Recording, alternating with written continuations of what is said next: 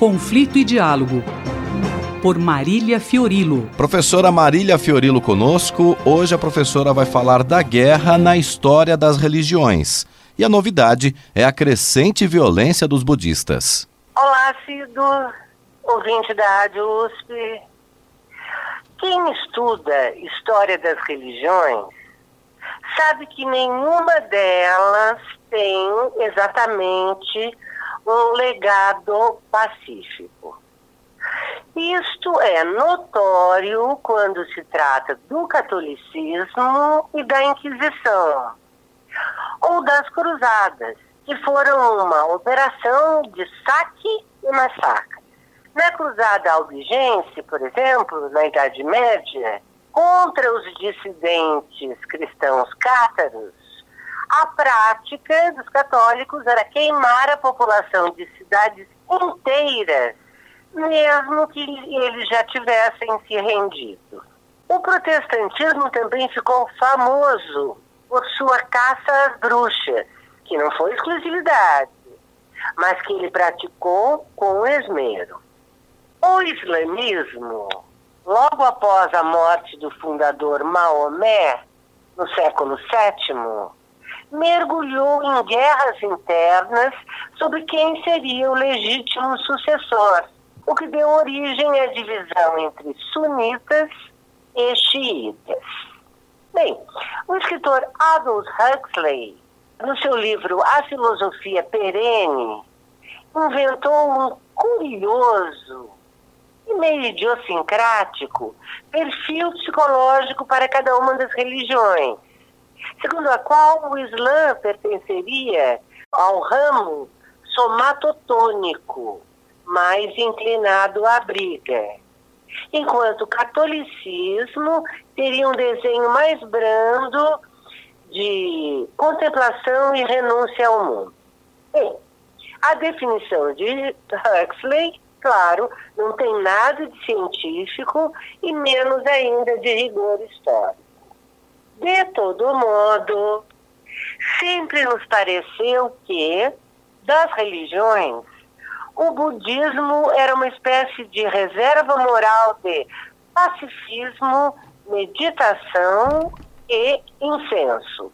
Os estudiosos sabem que nunca foi bem assim.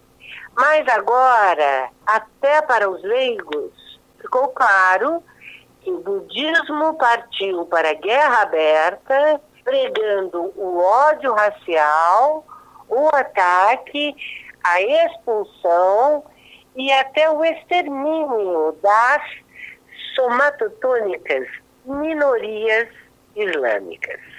Bem, o budismo armado está agindo com uma violência sectária aparentemente inédita, tanto em Myanmar, a Birmânia, quanto no Sri Lanka. Um artigo desta semana do New York Times traz depoimentos de abades cujos mosteiros se transformaram em formações militares dedicadas a acabar com o risco islã. Em Myanmar, sabe-se que, além do exército, foram hordas de budistas que queimaram, eles também, vilas dos Rohingya, mataram muitos deles e praticamente forçaram toda a população Rohingya a se exilar em Bangladesh. Já no Sri Lanka, o venerável abade Ambalangoda Tero contou ao repórter que muçulmanos pretendem tomar nossa terra e tudo que valorizamos. E justificou a violência assim. Se um homem morre, é aceitável. Mas se uma raça ou religião morrer, não há como voltar atrás. O tribalismo nacionalista destes budistas, que pertencem à corrente Theravada, incita a perseguição e violência.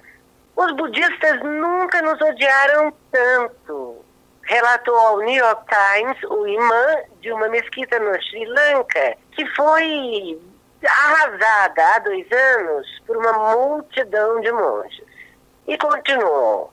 Atualmente, os monges disseminam a propaganda de que não pertencemos ao país e temos que partir. Mas para onde? Essa é a nossa casa. Agora todos já sabem.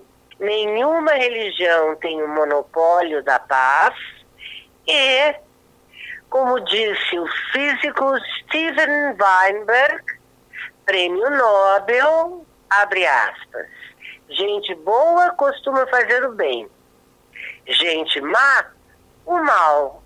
Mas para que gente de bem cometa atrocidades, só em nome da religião. Professora Marília Fiorilo retorna na próxima semana. Ela conversou comigo, Cido Tavares. Conflito e Diálogo, por Marília Fiorilo.